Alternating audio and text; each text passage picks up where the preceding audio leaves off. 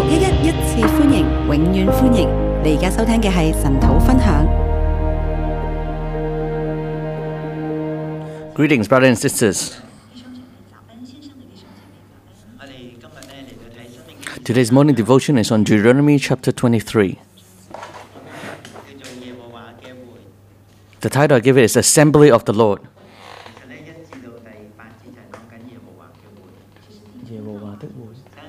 Verse 1 to 8 talking about the assembly of the Lord, and in a moment we'll explain what is the assembly of the Lord.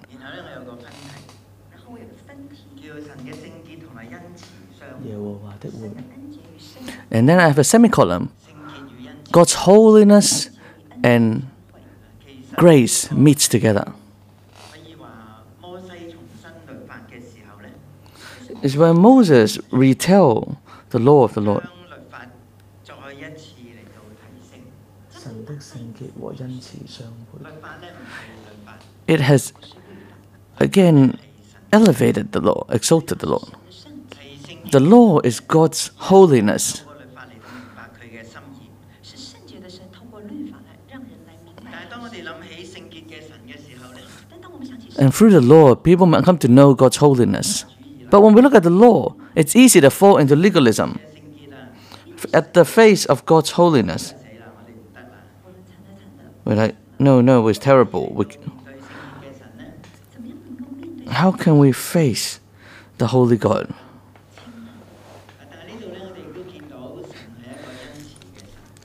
But we can see that God is also a gracious God.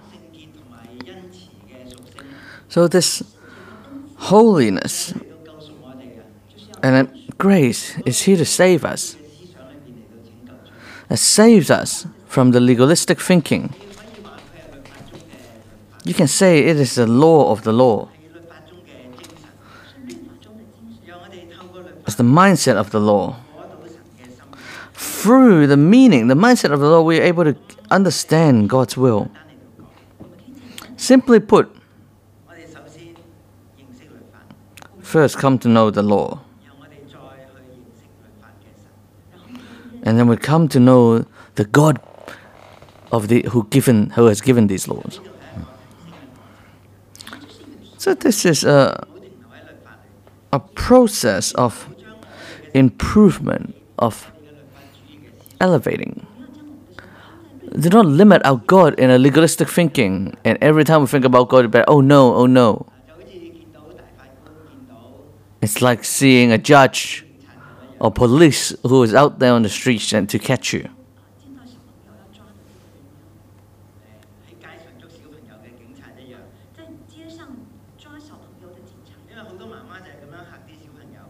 Because that's how parents scare the kids. If you keep on whinging, I'm going to get the policeman to, to catch you.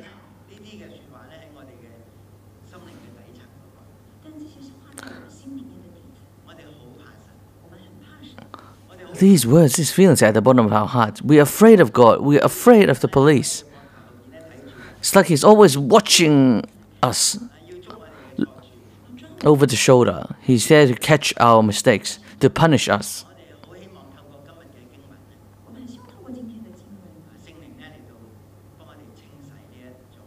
And I pray that in today's scripture, the Holy Spirit will cleanse us from these uh, wrong perspective of God. God is holy, and He treat us with grace. He graciously deal with us. Verse one to eight is the first paragraph. Let's talk about what is the assembly of the Lord. When we read Deuteronomy to this point, to this portion, we begin to encounter this term, the assembly of the Lord. They're not the citizens of the Israelites, but they're the citizens of the citizens.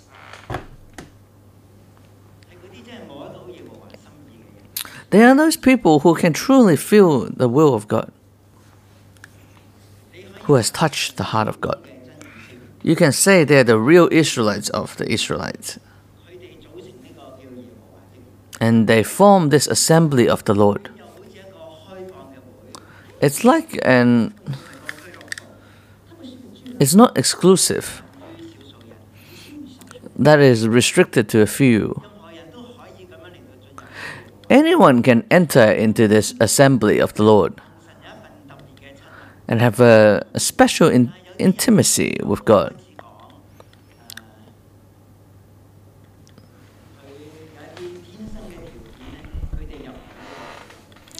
But then some people, some people, they cannot enter into this assembly of the Lord due to some reasons that are that they're born with. And then we can see how God's holiness and grace interact. Verse 9 to 14 talks about the holiness of the Lord. When you go off into battle, pay attention to the Lord who moves among your camp, who dwells among your camp. He is a holy God. And the third decree talk about that there shall be no shrine prostitute. For a lot of religion, they have these holy women, holy men, but they're actually prostitutes.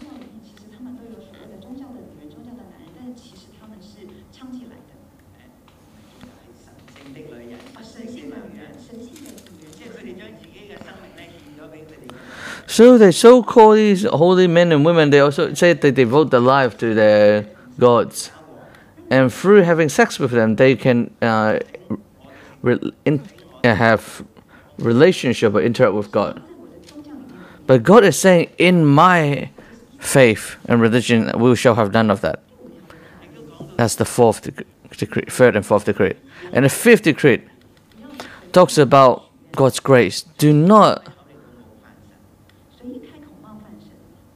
say a vow rashly be careful, you have a choice. If you have made a vow, whether to make a vow or not, you have a choice. But if you have made a vow, you are to pay the vow. And that is not a choice. You ought to have a sanctified life.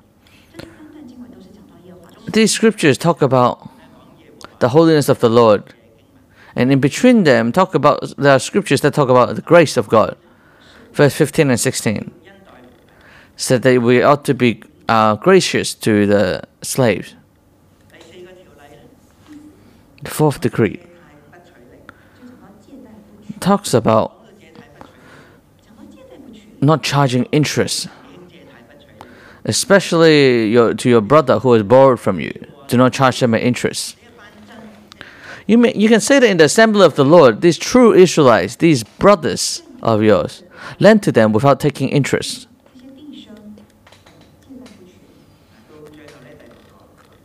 the sixth degree. The sixth degree also talks about the grace of the Lord. That is to be gracious to your neighbor and merciful. Allow them to eat at your vineyard. Allow them to eat in your field. In a moment, we're going to look at these six degrees more closely. These secrets are also recorded in other scriptures, but to be placed here in the assembly of the Lord, I believe God has a special reason for this. It's as though the law of Moses has been promoted and elevated. What do we see? We see that as people of the assembly of the Lord, you must have this pursuit. That is to pursue the holiness of God. You need to have this pursuit.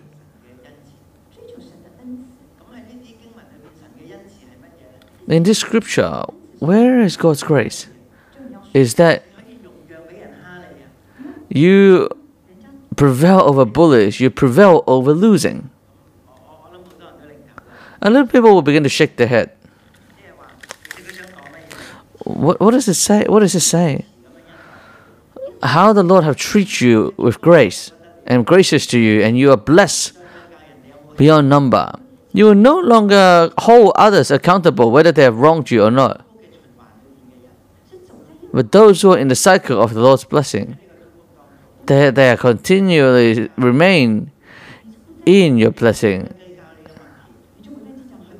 and you will not be fussy over your, your fields or your vineyard. You will have great hospitality to your guests, but they can eat freely in your vineyard or in your field. Do you remember the story of Ruth? Boaz is that kind of landlord.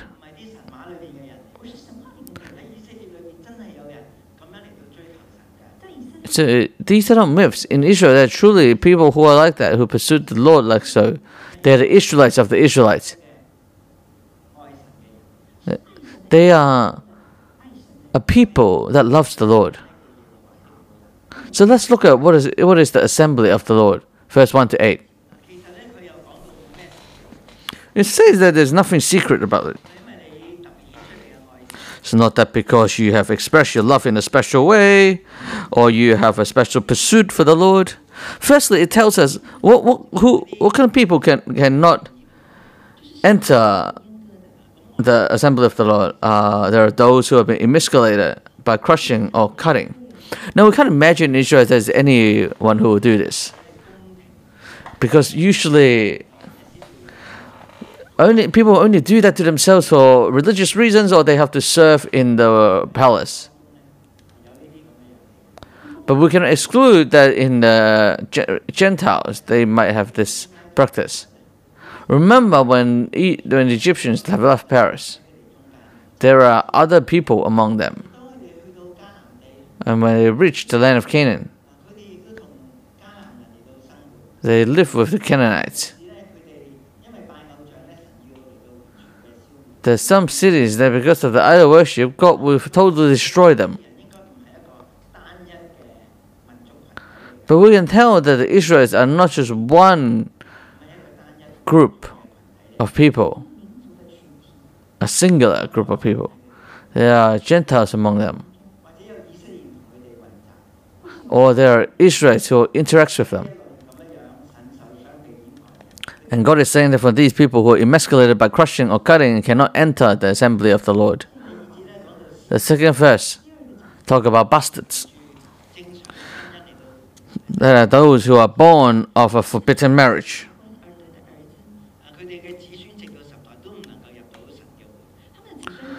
The descendants, even up to the 10th generation, cannot enter the assembly of the Lord.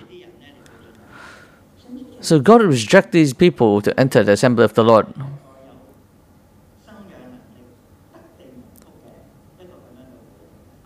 For the assembly of the Lord is an assembly where people uh, fruitful, prosperous, and blessed. People who come in,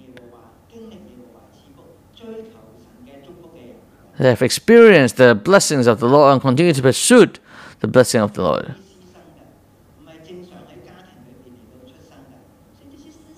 So those who are not natural, born in a natural marriage, children who are begotten outside of marriage, they cannot inherit the land. And verse 3 to 6, it talks about Ammonites or Moabites. Moabites.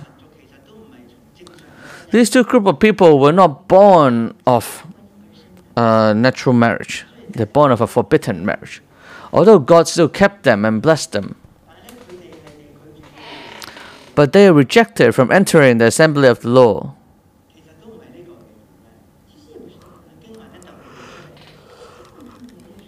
Uh, but the Bible especially li- say, mentioned that when the Israelites are to en- enter the land of Canaan, they need to go past the land of the Ammonites and Moabites. But they did not come to meet the Israelites with bread and water. So even up to 10 generations, they cannot enter the assembly of the Lord. And the Moabites even invited Balaam to curse the Israelites. But God has turned his curse into blessing. This concept especially said through this table.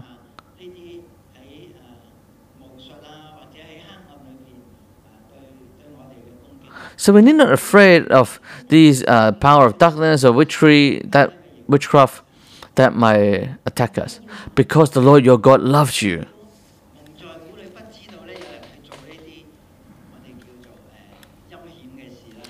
Without us knowing, there are people who are trying to do this, disgraceful schemes. God knows, and God said through the scripture here that tells us that He will not listen to those curses, for the Lord our God loves us. So we have a special relationship with our God, that we receives His blessing and His protection and His covering. This is the assembly of the Lord. All right, last year we talked about the Edomites and the Israelites. These people are your brother. And you too has once lived uh, at the land of Egypt. So after the third generation, they can then enter the assembly of the Lord. Other than these reasons, all Israelites may enter the assembly of the Lord other than the wicked. Like it said in Psalms 1.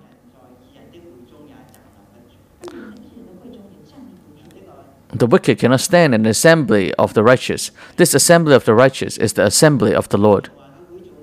And what do people do in the assembly of the Lord? Of course, they are to, to come to meet, come before God and worship God. all the elders, the priests, the Levites are there. They're there to proclaim the Lord of the Law.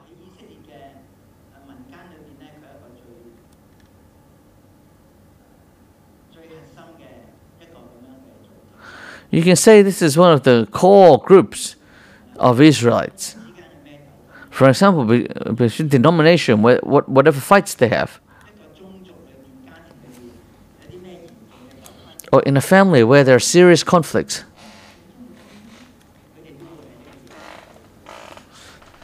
They will come to the assembly of the Lord and to make a judgment there.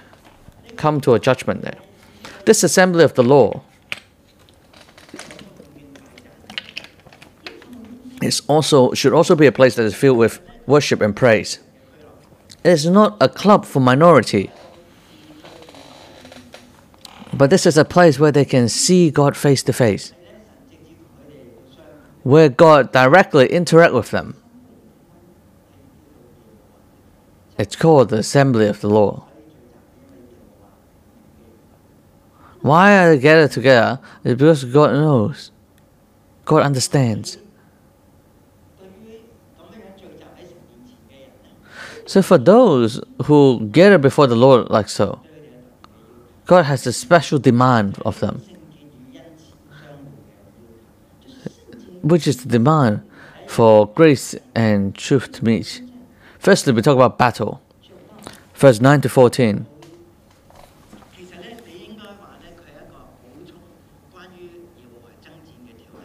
You can say this is supplementary notes about the battles of the Lord. Because a- there are a lot of instructions about how to fight the battles of the Lord were not eh, recorded here. But here, what is recorded here is to how can you deal with the cleanliness, hy- the problem of hygiene in the camp. And from these problems of hygiene, question of hygiene, it comes to that the Lord is holy. Do not due to hygiene reasons cause the Lord to not be able to walk among you. For the Lord is has concern over these things. He's here to save you. He's here to save you. He walks with you. Well, remember the Feast of Tabernacle. In the 40 years of the Israelites in the wilderness, God has been with them, and God dwelled among them, tabernacled among them. He dwelt in his tabernacle, the tent of meeting. And through this mobile ark, he dwelt among the people. All the priests, Levites, and, Le- and Levites have all lived there. And the 12 tribes of Israel, they encamp around the tent of meeting. It as though appears like God's meeting with them face to face, but God actually dwells in the camp. God's glory is among them. Uh, God's miracle is among them. This is the great day of the Lord's assembly.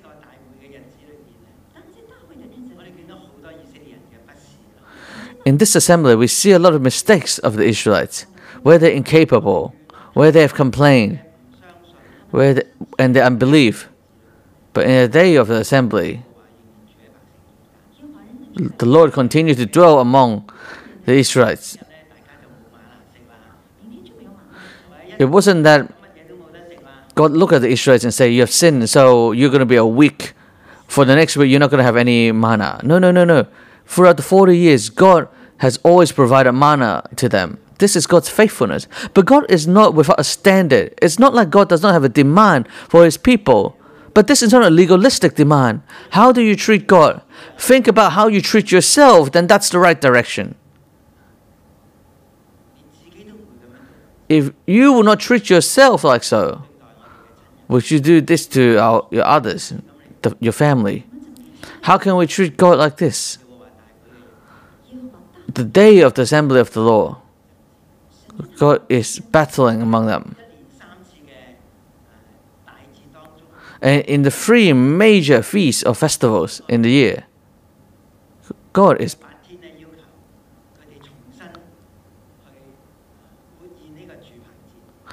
God only wants them to be able to lift out the Feast of Tabernacle. So throughout these eight days of celebration, they will remember the experiences of the Feast of Tabernacles. God loves this great event. God loves to gather them together in assembly. But it, wherever there are uncleanliness, then God might leave them. And that's just equivalent, or it's like when they lose the battle. and verse 17 to 18, the, the third instruction is saying that they are not to have male or female shrine prostitutes.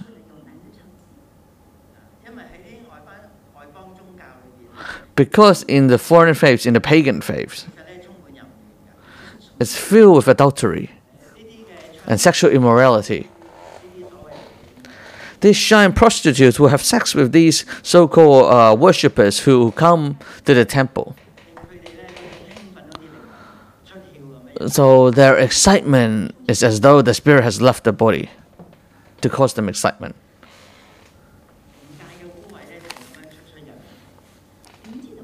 And the defilement of the spirit happens like through this way that is spread around through through sexual intercourse. And God is saying, I don't need you to worship me like this. I don't need this any form of uh, sexual immorality at all. Do not do that as they do in the pagan faiths and demon worshippers do. Worship me with a holy life. If there are people who do this among the people, you cannot take their money to you for to give as an offering.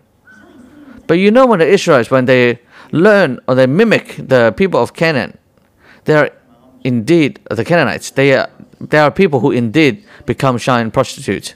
God's saying, but there's no need for his people to do that. Let us draw close to God with a holy with holiness in our heart. They don't talk about making a vow to the Lord. When someone is in grave danger, when they have no way out, when they are barren, when people see the powerlessness in themselves, they will make a vow before the Lord and ask God to open an, a, a door for them, a way for them. But it is their own choice. But when we make a vow to our God, we must, there's no choice for us not to pay the vow. We need to treat our, respect God and also respect ourselves to have this faithfulness. When we were helping some couples, including myself, or as a father, other things we have promised our children we actually didn't do. I thought I can change. I thought I can cause happiness for my spouse. But it's only for a split thought, a split moment. I was not diligent enough. So, this is a matter of character, a matter of not being serious enough. And we have bankrupt our credibility. God said, No, you cannot be like this. Because God said, I am treating you, I- I'm serious with you. If you take me seriously, I will be even more serious with you. And I will bless you even more. And anything you put your hand to, I will bless you. And there are three decrees that talk about the grace of the Lord. That is verse 15 to verse 16. There are slaves who come to who flee to you. Then take them in. There's no need for you to return them to the owner. I believe these people are not people of Israelites. Because wherever you go, whichever town you go in this track, it can't be that we'll, oh, we'll just let him choose the place he likes to stay. Unless he has he came from the external community and entered into the assembly of the Lord. So it's like people who run to the cities of refuge whether you're an Edomite or you're a Moabite, you were once a slave. If you come to Israel, if you come to Is- Israel, you, you are covered by this policy where you have uh, return, whether, whether you have um, what do you call this? Enter the base. And, and through this policy, you are protected. So, can you see the picture of God's design for his community? He has made Israel into a protection area, an area of protection, of refuge.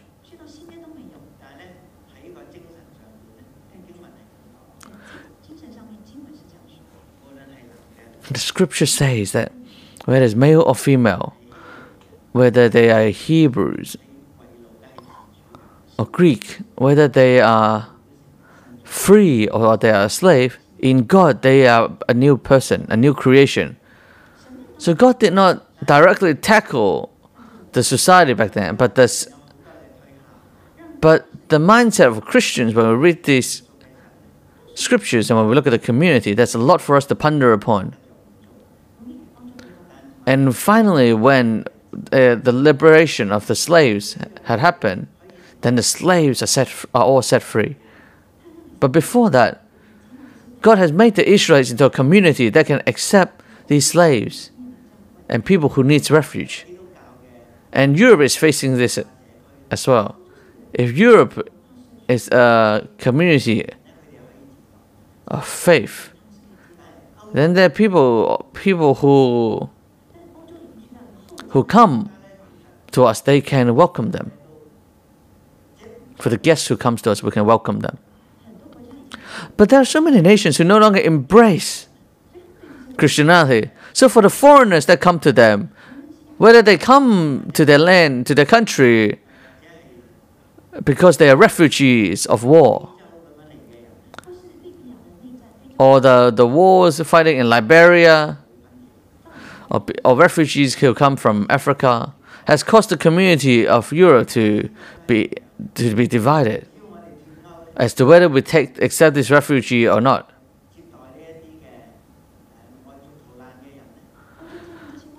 When Europe, when Europe accept these refugees, they are saying that, well, then England, we don't need to accept them. This is part of the reason why England or the, has de departed from the European Union. But a community of the Lord, a community that pursue after God. They can accept slaves. They can accept those who are fleeing for their lives. And finally, verse 24 to 25. Let's talk about that you have a vineyard and you have a, a grain field. If there are foreigners who come to your vineyard, let's talk about the neighbor, neighbor's vineyard. Let them eat. Let them pick your grapes. But do not put any in your basket. So you can't just eat and take some away.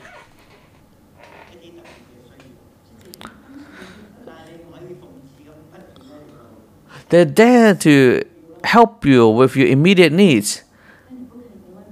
But you can't harvest your neighbor's field endlessly. But if you are the owner of the land, the owner of the vineyard, you need to let your neighbor to enter. No, you don't have a lot of time to look deeply into the scripture. Can you see that there are some ways of dealing with it? Some of which means is that he is your brother. He is your brother. So when you lend to them, do not take an interest. Some of them that are your neighbors, tolerate them in your field and vineyards. And there are those who came from from the Gentiles, the slaves. You cannot mistreat them or bully them. When you enter into battle, you need to rely on the Lord to battle, to fight. God is improving the whole community, the whole society of Israelites, so that the Israelites become an assembly of the Lord. Hear the grace of the Lord, and His holiness will meet together. May God give us this holiness in the matters where we draw close to God.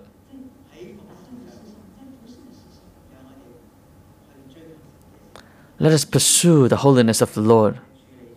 When we're dealing with, when we're handling relationships, we need the grace of God. We thank God. In 611 Church, we have something called we have this mercy house. But may God let the whole church experience the renewal of having mercy. And also have this re- re- revival of holiness, renewal of holiness in us. May God bless His word.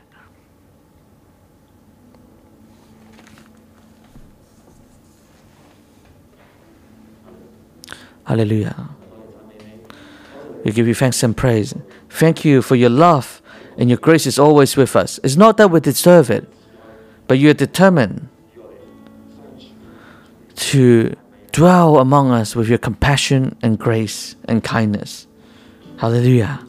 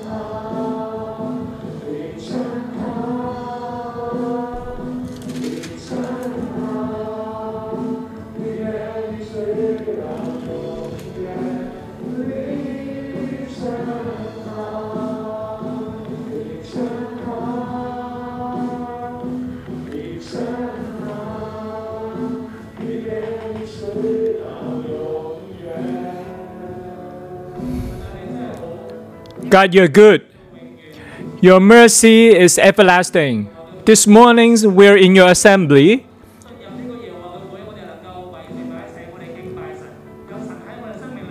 We thank God we can gather at, at your assembly. We can come before you and see you. You are in our midst. We, let's give thanks to our God because He's in our midst. Every time we can be in His, in his congregation, you are in the you are the in the middle of our life. We thank you.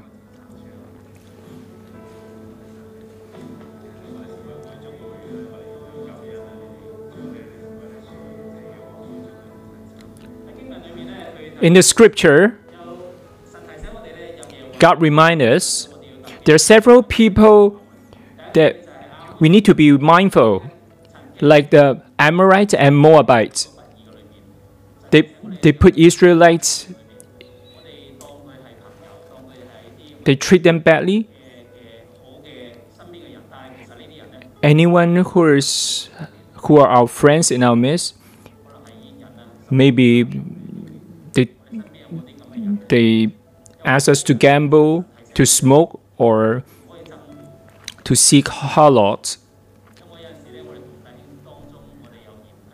Whether we're we have um, argument we have we're not happy with our brothers and sisters, but God remind us they are brothers and sisters. We should not hate them, and we should not hate Egyptian. They help us before. Among these three types of people, when we are in the God's congregation, whether there's any type of these people that we know, we don't know how to deal with them in our hearts. They, they some of these people they put us into sin, and we, we still treat them as friends. And for brothers and sisters, uh, um, we don't we don't get along well with them, but God said they are our brothers and sisters.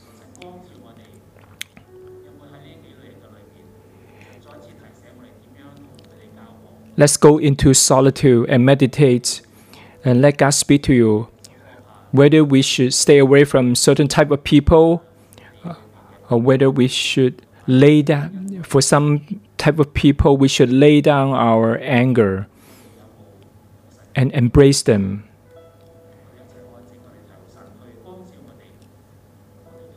Some let God speak to you whether we should break away from other people or we should have mercy for a certain type of people. Uh, God shed some light on me.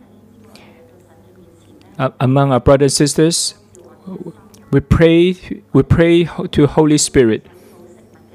Whether whether we we see people in in dire straits, in need, they don't have bread and water. Were we not helpful? Were we were we not merciful to them? We cursed them. We even cursed some people, even cursed those pastors that God loved. God said, Children, you have to come and confess and repent. Come before me to confess.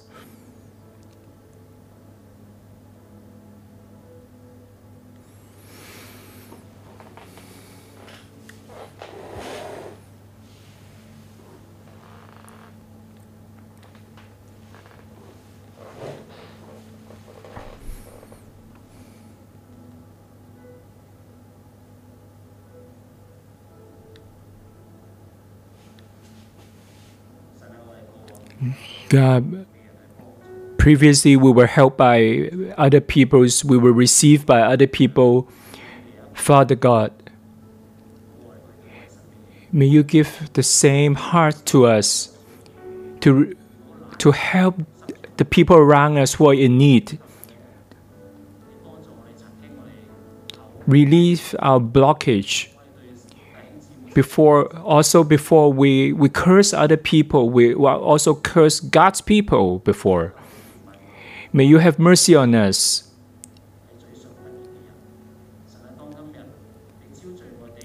Forgive us. In your assembly every time we come before you please don't let these sins keep growing in us. Deliver us from those sins. God we need you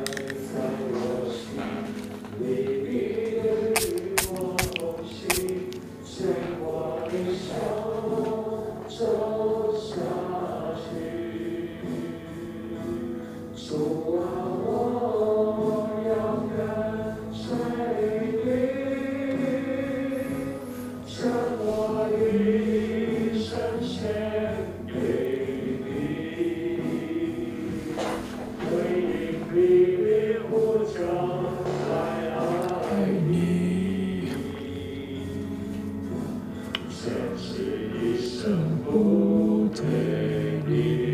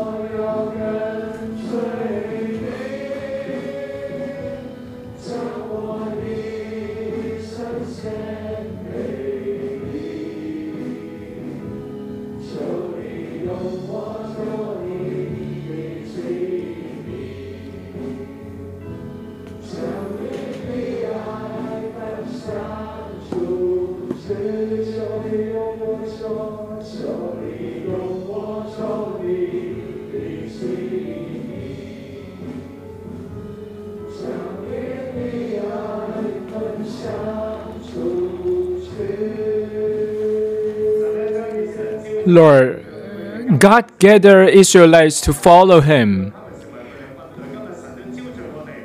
They are God's army. Today, in his temple, we are also his army. In the camp, we need to clean ourselves. We have to keep ourselves cleaned.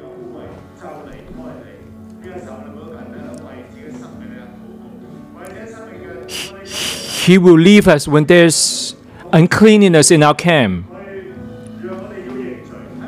We have to confess if there's uncleanness in our in our life, whether we have fornication, unforgiveness, or or pagan thoughts. We cr- let's cry out to God to enter in our midst. If there's any part of our life to be occu- uh, occupied by our enemy, ask God to clean cleanse us. May He shed light on us. Any fear or anger or hatred, let's cry out to God to shed light on us and, and confess and repent in front of Him.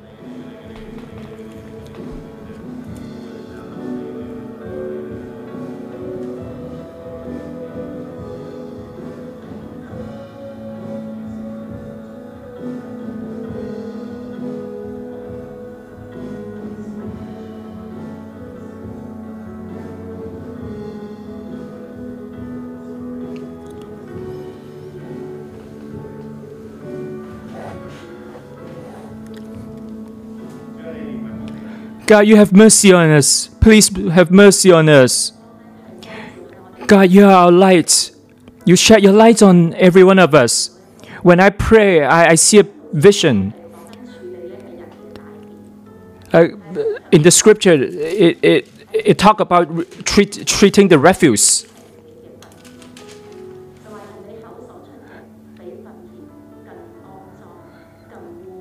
God said, what comes out from your mouth is even worse than refuse.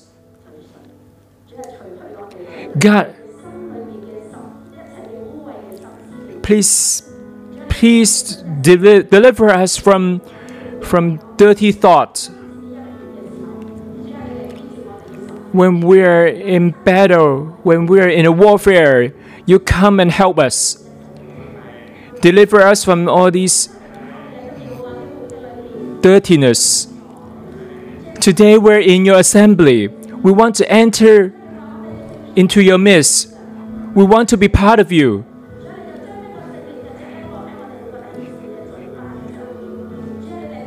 May you give a holy mouth to us so that our mouth can flow out living water. You help, you, you help us. You have mercy on us. We thank you. Lord, you say today in this in your assembly, you want holiness in our midst. May you shed light on us. Any part of our lives we need to have mercy on other people. Anyone we need to be helpful to others we we have been we have been avoiding. Anyone who has arrived your camp, you need to help. May Holy Spirit shed light on you. If there's someone arriving in your camp that you need to help, may Holy Spirit remind you. You may pray in a group of two. You share in your life. Or you are the one who arrive other people's you need to arrive other people's camps and get help.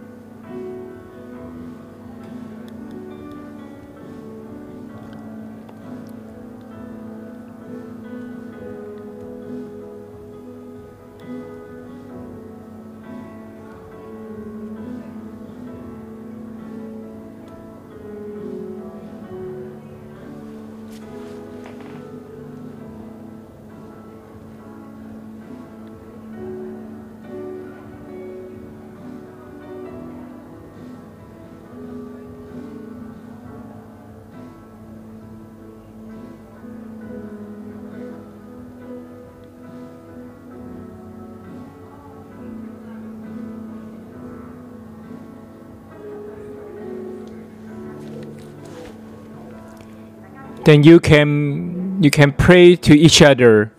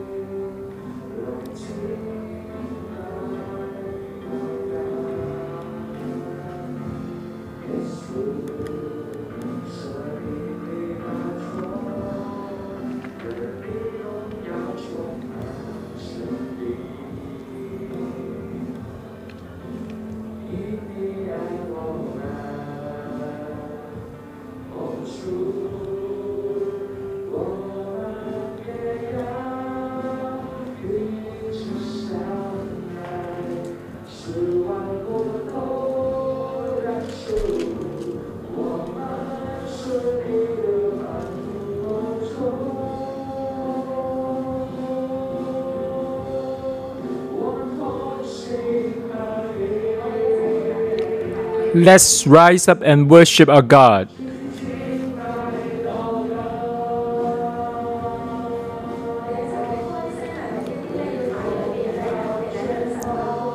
Let's let's cry out to pray to God for those people who arrive at our camp. God, may you be in everyone in in your assembly right now. Whether whether they are brother and sister or neighbors, or they run away and arrive at our camp, we pray for them. May you take care of every one of us. Look after all of us. Look after each of us. May you give ability to brother and sister. Lord, we thank you. We thank you. We are the chosen ones. In Jesus' salvation, we are the chosen ones. Initially, we have no no relationship with you. Because of your salvation, we can stand before you. We not only enter into your assembly, we even can serve you now. Thank you for thank you for your choice. Today in the scripture, it talks about in God's assembly, we got to have holiness and mercy. At this moment, let's open our hands. On our left hand, we, we get hold of our God's holiness.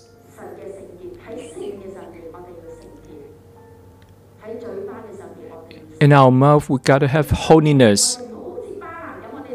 In our sexual morality, we have to have holiness. Do not behave like Balaam. For your right hand, we gotta hold on to mercy. We have to, we've got to have mercy for everyone arrive at our camp. We gotta extend our hand to them. We have mercy to our brother and sister, to our neighbors. Today, you you grab tight of these two things and come before you to see our Lord. and and be cheerful with our God, with our God. By God's holiness and mercy, let, let it sink into our hearts. God's your holiness and mercy, may, may these enter into our heart. God, you help us. You strengthen our hearts so that we can be in your midst when we enter in your when we're in your assembly, your holiness, your mercy is part of my spiritual man so that we are become holy and merciful. We learn in your assembly. In our life, we learn to walk out holiness and mercy.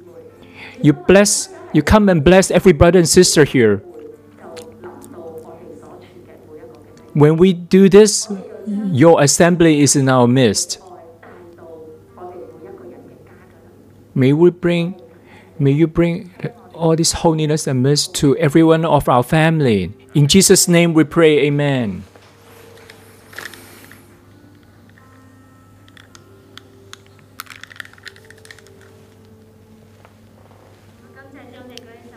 Uh, thank you. Uh, let's raise your hand to receive blessing. In Jesus' name, I, I bless your home to be God's home, God's congregation. In Jesus' name, bless your home, bless your family, your hearts. Be always with God. God have salvation on you. He will place enemy in your hand. Your, your heart is pure and clean. Bless you. In Jesus' name, bless you. You have God's merciful, mercy, mercifulness, and holiness. Whenever you walk with God, His power be with you. Amen.